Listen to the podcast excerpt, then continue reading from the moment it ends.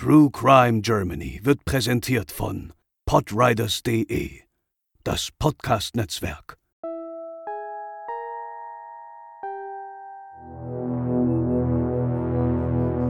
In einer Silvesternacht lernen sich zwei Männer beim gemeinsamen Trinken kennen. Wenige Stunden später ist einer der beiden tot. Neben ihm finden die Ermittelnden riesige Blutlachen, ein Fleischermesser und eine Schlagbohrmaschine. Aber was geschah in der Nacht? Und warum musste ein junger Mann so grausam sterben? Heute bei True Crime Germany eine verhängnisvolle Silvesternacht.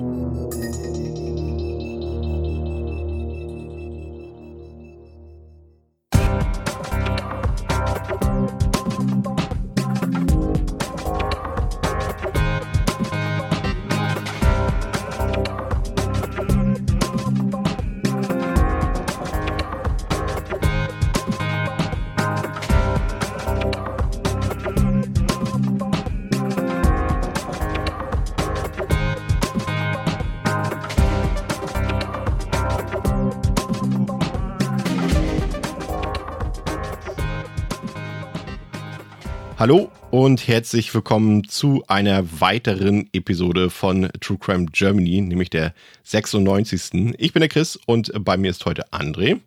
Moin.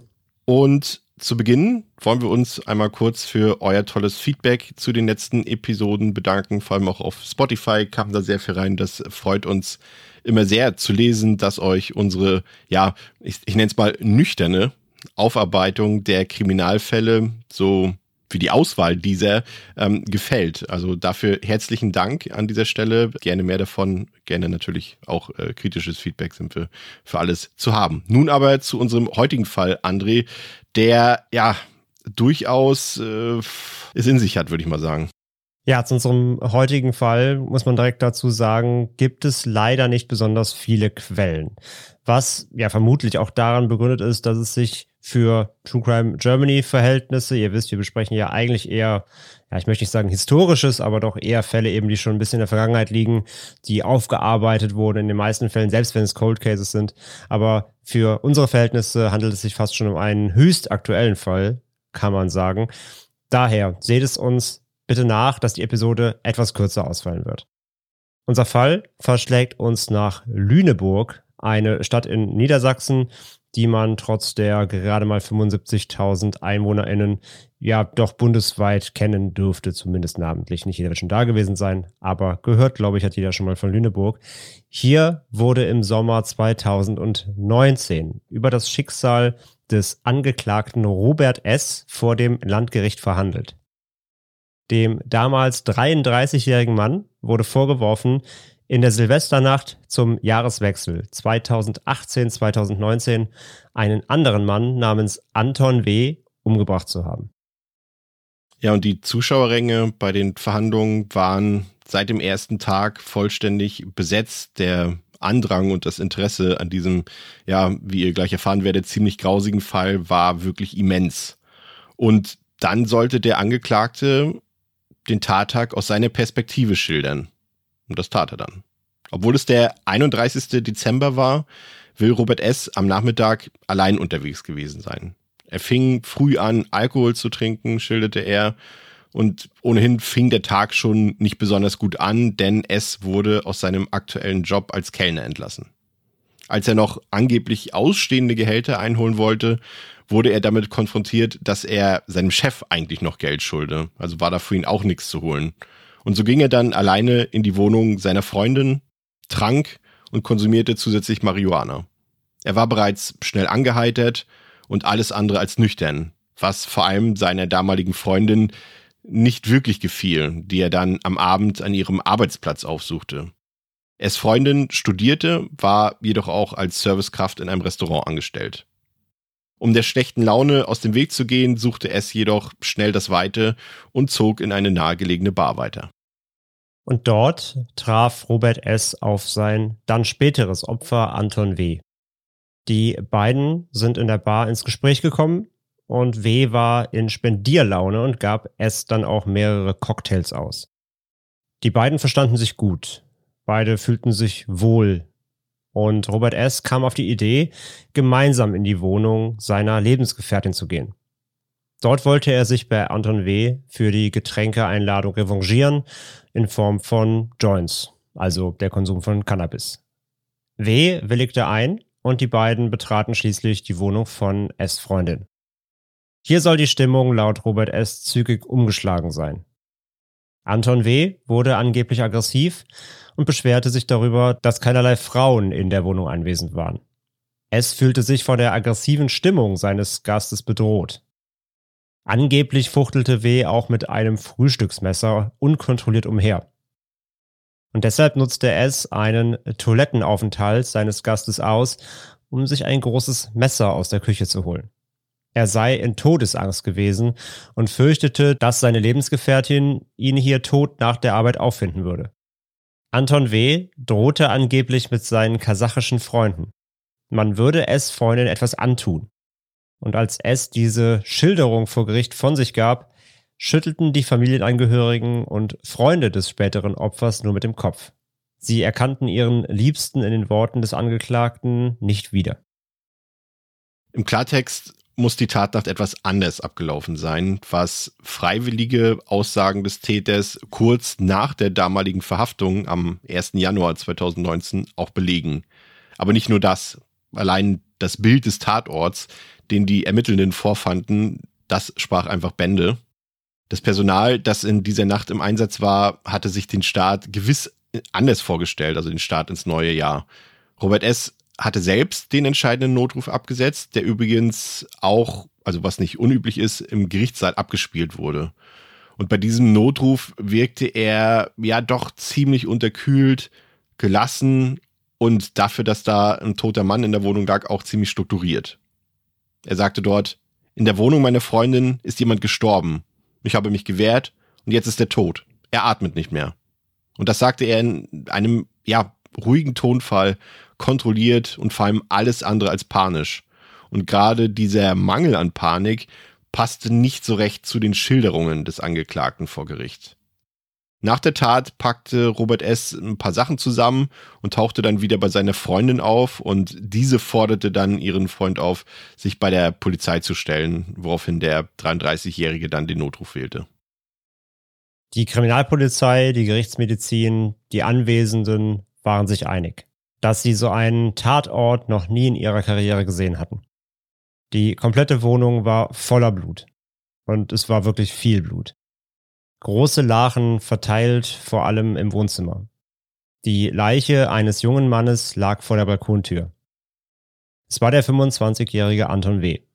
In der Nähe seines Torsos lag ein großes Fleischermesser.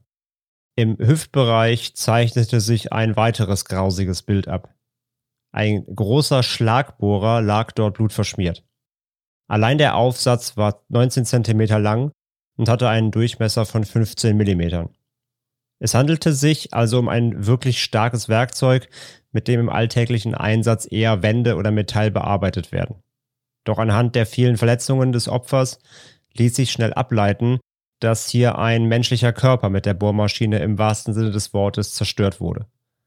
Schwerste Verletzungen am Schädel, zugefügt von der Bohrmaschine, ebenso wie Verletzungsspuren am linken Auge. Messerschnitte im Gesicht, zahlreiche Stichverletzungen am Rumpf, hinten und vorne. Robert S. wurde sofort nach dem Eintreffen der Polizei dann festgesetzt, festgenommen und auf das zuständige Revier gebracht. Und obwohl sich S bereits in der Zwischenzeit etwas gereinigt hatte, fand die Gerichtsmedizin unter seinen Fingernägeln, aber auch generell auf den Händen noch zahlreiche Blutspuren. Er selbst hatte auch ein, ja, so ein paar vereinzelte Verletzungsspuren vom sich wehrenden Opfer. Auf dem Revier äußerte er sich dann gegenüber den Anwesenden, obwohl er das nicht hätte tun müssen. Es war keine Vernehmung oder dergleichen. Aber es offenbarte sich dennoch. Und schon hier betonte er, dass er sich die ganze Zeit über bedroht fühlte, dass das Opfer ihn zuvor angegriffen hätte und er es dann mit der Angst zu tun bekam.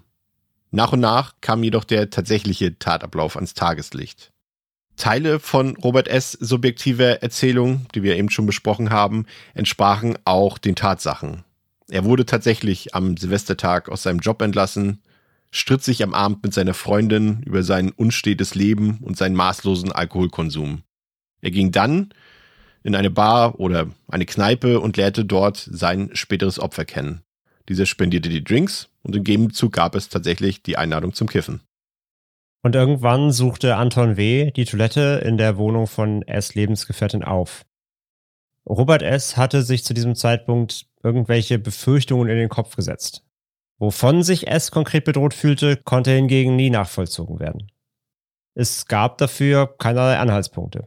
Rein zur Prävention eventueller Gefahren holte er sich das riesige Fleischermesser aus der Küche und legte es leicht versteckt auf einem Stuhl bereit für den Fall der Fälle. Die Uhr bewegte sich Richtung Mitternacht und Anton W. dementsprechend zum Balkon, um nicht zum Feuerwerk zu verpassen.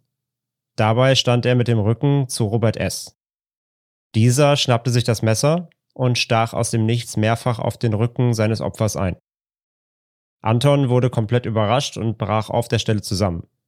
S sagte später aus, dass der am Boden liegende W ihn böse anblickte, wodurch er sich noch mehr bedroht fühlte und seinem, in Anführungszeichen, Gast weitere Verletzungen zufügte. Mehrfach zog er das Messer durch das Gesicht seines Opfers. Doch das war ihm eben noch nicht genug.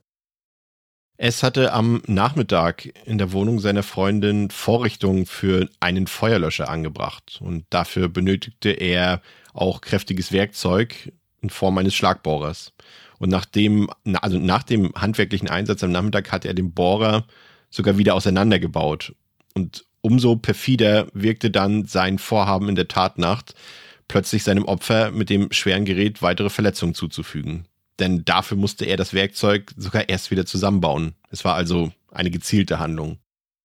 Die späteren Untersuchungen in der Gerichtsmedizin stellten Knochenzersplitterungen hinter dem linken Auge fest. Zudem wurde das Gehirngewebe an mehreren Stellen zerstört. Der Schädel des Opfers musste aufgesägt werden, um unter anderem die Bohrkanäle genau aufzudecken. Es waren drei an der Zahl. Durch die linke Augenhöhle und die Schädelbasis, tief bis ins Gehirn hinein. Absurderweise wurde der linke Augapfel dabei nicht verletzt. Robert S. muss mit absoluter Brutalität vorgegangen sein, das ergab das Bild. Selbiges versuchte er wohl gemäß der Spuren und Verletzungslage auch am rechten Auge. Aber hier muss er abgerutscht sein. Lediglich der Ansatz der Bohrmaschine konnte hier noch nachgewiesen werden. S. behauptete, dass das Opfer ihn immer wieder böse angesehen hätte, weshalb er ihm die Augen ausbohren wollte. Für den Eintritt des Todes war der Einsatz des Schlagbohrers jedoch nicht verantwortlich. Dafür reichten die zahlreichen durch das Fleischermesser herbeigeführten Verletzungen und Wunden bereits aus. Zehn Stichwunden am Rücken, drei weitere am Hals, plus drei Schnittwunden am Gesicht, Abwehrverletzungen an den Händen sowie weitere Verletzungen an Herz und Lunge wurden dem Opfer neben den erwähnten Verwundungen am Schädel zugefügt. Und das Motiv für diese Tat bestand lediglich darin, dass sich Robert S. nach eigenem Empfinden verhöhnt und bedroht gefühlt hatte, wofür es jedoch scheinbar keinerlei Anhaltspunkte gab. Am Ende war es auch laut Gericht der aufgestaute Frust über das eigene Leben, welches er in sein Opfer kanalisierte. Dafür sprach auch die Vita des Angeklagten. Er wechselte damals in seiner Kindheit, Jugend aufgrund seiner schulischen Leistung vom Gymnasium zur Realschule, aber machte auch dort keinen Abschluss. Es folgten mehrere abgebrochene Ausbildungen, unter anderem als Hotelfachmann, aber auch als Kaufmann bei einem Motorradhändler, bei dem er wegen Diebstahls gekündigt wurde. Dann folgte eine vierjährige Verpflichtung als Gebirgsjäger bei der Bundeswehr, die er jedoch auch nach der Hälfte der Zeit vorzeitig beendete. Zahlreiche Gelegenheitsjobs und weitere Kündigungen. Irgendwann schloss er sogar eine Ausbildung ab, die ihn jedoch auch nicht in die richtige Spur führte. Weitere Kündigungen folgten, unter anderem bei der Post. Auch in Lüneburg wurde es nicht besser. Erst wenige Wochen vor der Tat zog S aus dem Herzen Mecklenburg-Vorpommerns dorthin. Hier jobbte er in diversen Lokalen und flog jedes Mal wieder raus. Die Schuld suchte er stets bei seinen Vorgesetzten. Tatsächlich kam er meistens zu spät oder gar nicht und wenn er dann erschien, dann oft betrunken. Nicht mal im Privatleben lief es besonders gut für den späteren Mörder. Seine Ex-Freundin trennte sich von ihm aufgrund seines Alkoholkonsums. Er häufte Schulden an, weil er den Unterhalt für ein zwölfjähriges Kind aus einer früheren Beziehung nicht zahlen wollte. Enttäuschung machte sich bei seiner Ex-Freundin vor allem nach der Trennung breit, als sich Robert S. ziemlich zügig wieder eine neue Lebensgefährtin suchte. Eine 20 Jahre alte Lehramtsstudentin. Doch auch hier machte sich die Problematik mit dem Alkohol schnell bemerkbar. Der Streit am Tatabend von dem wir vorhin schon gesprochen haben, der war durchaus heftiger, als es es zugeben wollte. Seine Freundin fungierte auch als Zeugin für den Fall vor Gericht und sprach von einer heftigeren Auseinandersetzung. Wieder ging es um Alkohol. Schließlich trat ihr S mal wieder mehr als angeheitert unter die Augen. Zuvor schlug ihm seine Partnerin eine Psychotherapie vor. An diesem Abend stellte sie diese jedoch als Bedingung vor, für den Fall, dass S weiter mit ihr zusammen sein wollte. All das muss letztlich zum emotionalen Ausbruch des Täters und dem Mord geführt haben in der Silvesternacht. Es gibt jedoch auch ZeugInnen, darunter Leute aus der Nachbarschaft, die diese Seite von S nie gesehen haben wollen. Er sei stets freundlich und hilfsbereit gewesen. Auch seine Ex-Freundin behauptete, dass er trotz der durchaus vorhandenen Streitigkeiten und Meinungsverschiedenheiten nie aggressiv wurde. Nicht mal, wenn er betrunken war, was ja häufiger vorkam. Es sei ein offener Mensch, der auf andere zuging. Ärger wollte er eigentlich immer vermeiden. Es wurde zwar wegen Mordes angeklagt, allerdings ging man zunächst von einer verminderten Schuldfähigkeit aus. Doch die Sachverständigen widersprachen in ihren Ausführungen. Zwar konsumierte der Täter regelmäßig und über die Maßen Alkohol, eine konkrete Abhängigkeit konnte jedoch nicht festgestellt werden. Ebenso wenig eine psychische Erkrankung. In der Tatnacht wurde bei S nicht nur der Konsum von Cannabis im Blut nachgewiesen, sondern auch ein Alkoholpegel von 1,6 Promille. Doch sein körperlich und geistig zielgerichtetes Handeln sprach eindeutig dafür, dass sich Robert S. zumindest in dieser Hinsicht unter Kontrolle hatte. Dafür sprach auch sein abgesetzter Notruf. S handelte zu jeder Zeit in dieser Nacht komplex und strukturiert. Es war keine Affekttat, auch wenn Angst und Wut sicherlich eine Rolle spielten, und auch wenn diese unbegründet waren. Das Opfer war arg und wehrlos. Es behauptete auch vor Gericht weiterhin, dass sein späteres Opfer ihn selbst mit einem Messer bedrohte, sich aggressiv verhielt und ihn sogar schlug, und er sich letztendlich nur in Panik wehrte. Doch das Gericht schenkte seinen Schilderungen keinen Glauben. Gegen S sprach auch ein Vorfall, der sich kurz vor Weihnachten ereignete, als sich der Angeklagte völlig grundlos im Lüneburger Ausgehviertel mit einem anderen Mann prügeln wollte. Als unglaubwürdig wurden auch die angeblichen Notwehrversuche von Robert S. beschrieben. Zitat Sie gaben uns eine Erklärung, eine Rechtfertigung ihrerseits. Das war keine Auseinandersetzung mit der Tat, sagte der Richter. Es war ausgebildeter Gebirgsjäger und beherrschte verschiedenste Kampftechniken, mit denen er Anton problemlos hätte abwehren oder ausschalten können. Dafür hätte er gewiss weder Fleischermesser noch Bohrmaschine benötigt. Es wurde letztlich auch aufgrund der Heimtücke der Tat zu einer lebenslangen Freiheitsstrafe wegen Mordes verurteilt. Der anwesende Staatsanwalt hatte in seinem Plädoyer zum Erstaunen aller auf einen minderschweren Fall des Totschlags geurteilt, da er es durchaus für möglich hielt, dass Anton W. ein Messer in der Hand hielt und deshalb lediglich eine Freiheitsstrafe in Höhe von sieben Jahren gefordert. Aber das sah die Strafkammer bekanntermaßen anders. Ja, was für ein grausamer Fall. Besonders schlimm für die Angehörigen, die Anton, also das Opfer, als liebevollen, loyalen, herzensguten, ruhigen jungen Mann beschrieben haben. Ich habe den Fall auch deshalb für uns ausgewählt, weil ich erfahren habe, dass der Täter aus dem Ort stammt, in dem ich damals mein Abitur gemacht habe, 2006, also wo ich zur Schule gegangen bin. Das äh, hat mich deshalb nochmal so ein bisschen besonders äh, berührt.